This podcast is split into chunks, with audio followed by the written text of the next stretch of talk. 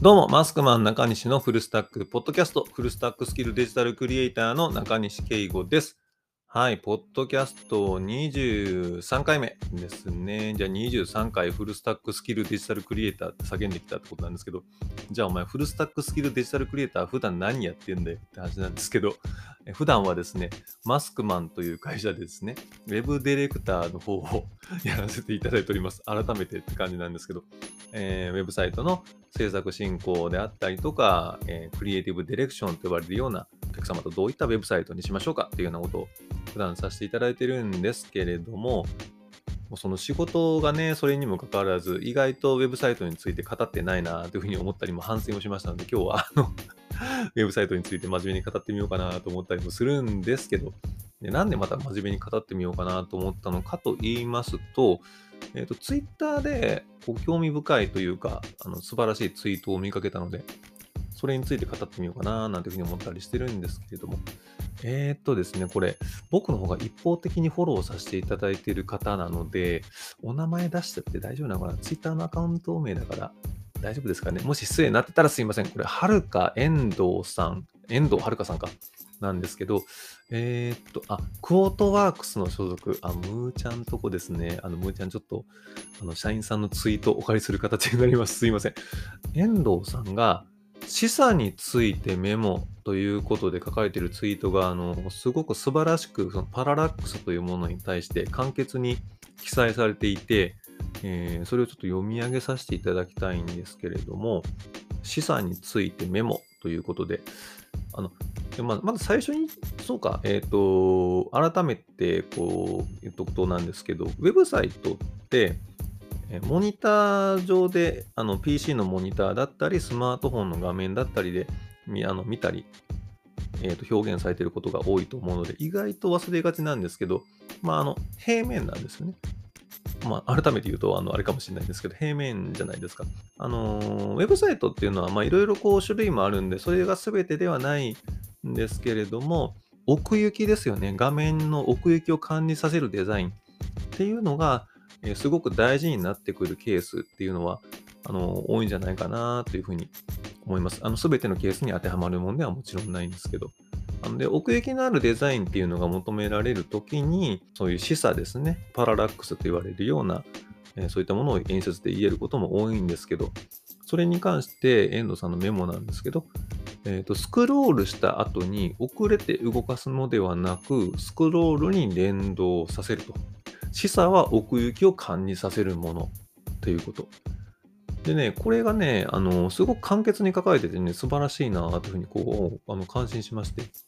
で、まず1個目の方ですよね。スクロールした後に遅れて動かすのではなく、スクロールに連動させる。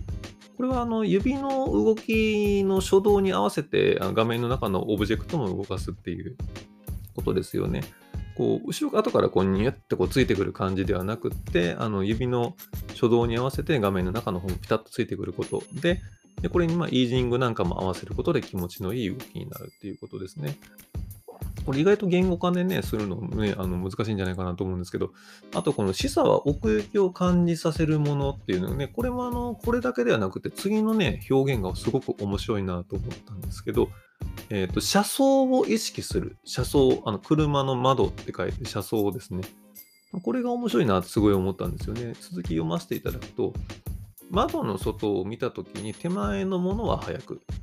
奥のものはゆっくり動くと。自然の原理に合わせた表現が良いっていうようなことが書かれてるんですけど、これあの、車窓っていうものをモチーフに持ってこられたのすごく面白いなと思いましたね。で書かれてる通りなんですけど、まあ、車掌、あの、自動車だったりとか、まあ、新幹線、電車であったりとかっていう、あの、時のあの窓ですよね。自分が乗り物に乗っていて、えー窓の外を眺めたときに、手前のもの、えー例えば、なんだろうな、あの看板であったりとか、そういったものはビュンビュンビュンビュン、こう、後ろの方にすごいスピードで流れ去っていくと。ただ、えー窓の外、特に遠くの方に見えているもの、山だったりとか、ここはね、なんか、あの、面白いなと思いましたね。車窓というモチーフが。僕が、この、えっ、と、遠藤さんおっしゃるところの車窓を意識するみたいなことをスタッフに伝えるときには、あの舞台の、あの舞台の書き割りを参考にするといいよっていうことをよく言ってたんですね。あの舞台の書き割り、えっとまあ、いわゆる背景ですよね。あの舞台っていう限られた奥行きの、あの物理的に限られた奥行きのある空間の中でこう無限の広がりを見せるにあたって、いろんな様々な工夫があれされてると思うんですよね。えーと、実際にはそこまでの奥行きはないんだけれども、一番背景の部分に遠くにある景色を描いてみることで、えー、画面、舞台だけの奥行きだけじゃなくて無限の広がりを持たせるみたいな、そういった表現ですよね。っていうので書き割りを参考にみたいなことをよく言うんですけども、ウェブだけじゃないんですよね ということで書かせていただいたりしたんですけど、これはあの本当そうだと思ってまして、この遠藤さんも次の続くツイッターで、えっ、ー、と、イージングも自然の原理を意識することが大事で、最初の動きを早くだんだん遅くすると。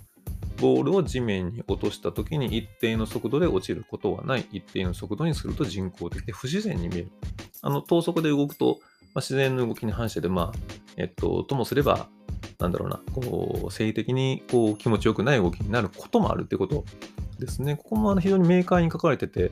なかなかね、言語化できない素晴らしいなというふうに思ったんですけれど、あの、そうですよね。ボールの動きを参考にするっていうことで、えっと、僕もこれすごく好きな話が一個ありまして、えっとですね、ゲームのスーパーマリオ、あの、スーパーマリオを開発された、あの、宮本茂さんが、スーパーマリオの動き、あの、すごく気持ちいいですよね。マリオがターッと走って、ぴょーんとジャンプして、こうビヨーンとこう跳ね返るみたいな、壁に当たった時にポーンとこう跳ね返るみたいな動き、あの、思い出していただいてあるかと思うんですけど、えーと、開発をするときに宮本さんが開発チームのメンバーに、えっ、ー、と、ゴムのボールだったかなボールを皆さんにすべてお渡しになったらしいんですよね。で、この動きだよっていうことで、ボールをこう壁にぶつけて跳ね返ってくる時の様子だったりとか、ポンポンポンポン跳ねる時のこの動きだということで、えっと、実際にあのマリオの動きをつけるスタッフの方に、このボールの動きに気持ちよくするために合わせるんだっていうことをおっしゃったっていう話が、この話は僕すごく好きで、僕たちのあの作ってるものはデジタル画面の中でプログラミングで再現されているもの、表現されているものっていうのが多いんですけれども、それに対してアナログな手触りのもの、自然の摂理で気持ちがいいものっていうのをこうどう再現していくかって。ここがあのウェブサイトの制作の一つこう、あの、面白いところであり、課題でもあり、こう、ハードルでもあったりみたいなところが、あの、するので、このツイートすごく興味深く拝見させていただいたというところはい。でさ、ツイートお借りして、あの、遠藤さん、あの、ありがとうございます。すいません。ありがとうございます。これちょっとお聞きいただいてるかどうかちょっとわからないし、多分聞いてないのかなと思うんですけど、こちらでお礼のめさせていただきたいかと思います。はい。なんで、このね、えっと、奥行きとかを意識するっていうのは僕も普段からあのすごくやってまして、僕はその奥行きっていうのを表現するときに、特にうちの会社では Z 軸っていう言い方もしたりしますね。えっと、X 軸、Y 軸に対しての、まあ、奥行き Z 軸っていうことなんですけど、XY が平面の動き、Z ってのは奥行きの動きっていうこと。ここを表現するのにね、あのもちろん 3D を実際に使ったりすることもありますし、ただ、あのサーバーの要件とかでこれ 3D 使えないな、みたいな時には、その疑似 3D なんて言い方をしたりしますけど、こうね、奥行きをどう感じさせるかなんていうふうにすごく心を砕いたりするもんなんですけれどもね。で、ここね、皆さんどうですか？ウェブサイトの制作に関わっておられる皆さん、それぞれのね、あの工夫の仕方だったり、表現の仕方みたいなもんがあったりするかと思いますので、ここをね、また語り始めたりすると、意外とみんな権限ががく、ああ、わかるわかるとか、ああ、俺はそうじゃないなとか、私はこういう風な表現しますみたいなことがね、意外とあるんじゃないかななんて思ったりもするんですけれども、実際自分がサイトの中でどういうふうに活用してたかっていう実例で言うと、あの一番最近公開したサイトの中では、あの映画の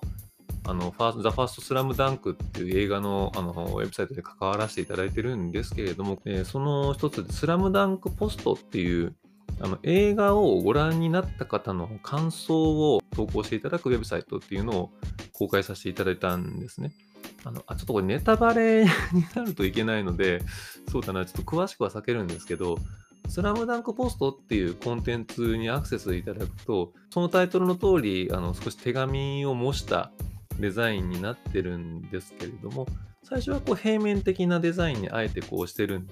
ですよね。こう平面的なデザインなんだけれども、メッセージを打ち込んで、えそれに対してあのサブミットした後に、これもちょっと、ネタバレ、あ、これネタバレ、ネタバレ避けなきゃいけないから 難しいな、これ。あの、押した後に、こう景色がパッと抜けて、あの、映画の中のある一シーンが、あの、出てくるんですね。でその時にもうちのスタッフに伝えていたのが、えー、その、表紙のところから、そのサブミットを押した後に目の前がパッとこう、壁が取り去ら取り去られて、こうスッともあの目線が抜けていくような感じっていうのを表現したりっていうことを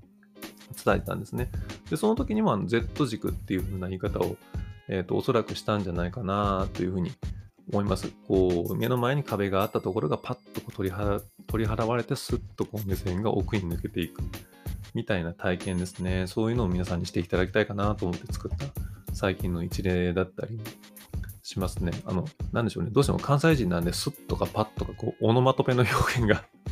どうしても多くなっちゃいますね。はい。なんで、こんな感じでずっとあのウェブサイトも作ったりしてるんですけど、今日は、そうですね、珍しく真面目な話しちゃったんで、ちょっと短めに終わろうかな。こんな話もね、どうですか？あの、真面目に話する方がやっぱりね、聞いてみたいこと多いって方もいらっしゃるのかなあのこうのフラッシュからウェブサイトを作ってきたので、こういった奥行きの表現だったりとか、で、あと音を使っての表現みたいなものだったりっていうのも、かなり自分の中で知見だったりとか、こういう風に動きをつけたりとか、こういう風に音をつけたりすると、あの自然な感じに見えるよっていうのは、あのあるんですよね。で、これね、ポッドキャストで伝えるっていうのが非常に難しいかなと思うんで、本当は映像あった方がいいんだろうな。映像あった方がいいんだろうな。でも映像大変だしな。あの、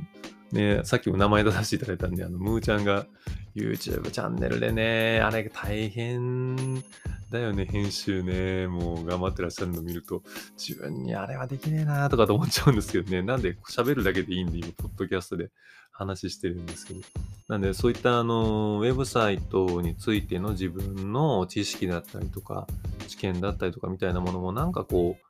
う、ね、伝えできるような形だったりとかの場合によっては、そうだなの講義みたいなものも、ね、マスクマンでちょっと考えたりもしたりもしてますので、またそういった機会があれば皆さんにぜひ、あの、特にね、若手の皆さんにお伝えしていきたいななんて思ったりもするんですけども、はい。ということで、マスクマン中西さんフルスタックポッドキャスト、今日はちょっとこの辺で終わらせていただきたいかと思います。え次は24回目ですね。24回目も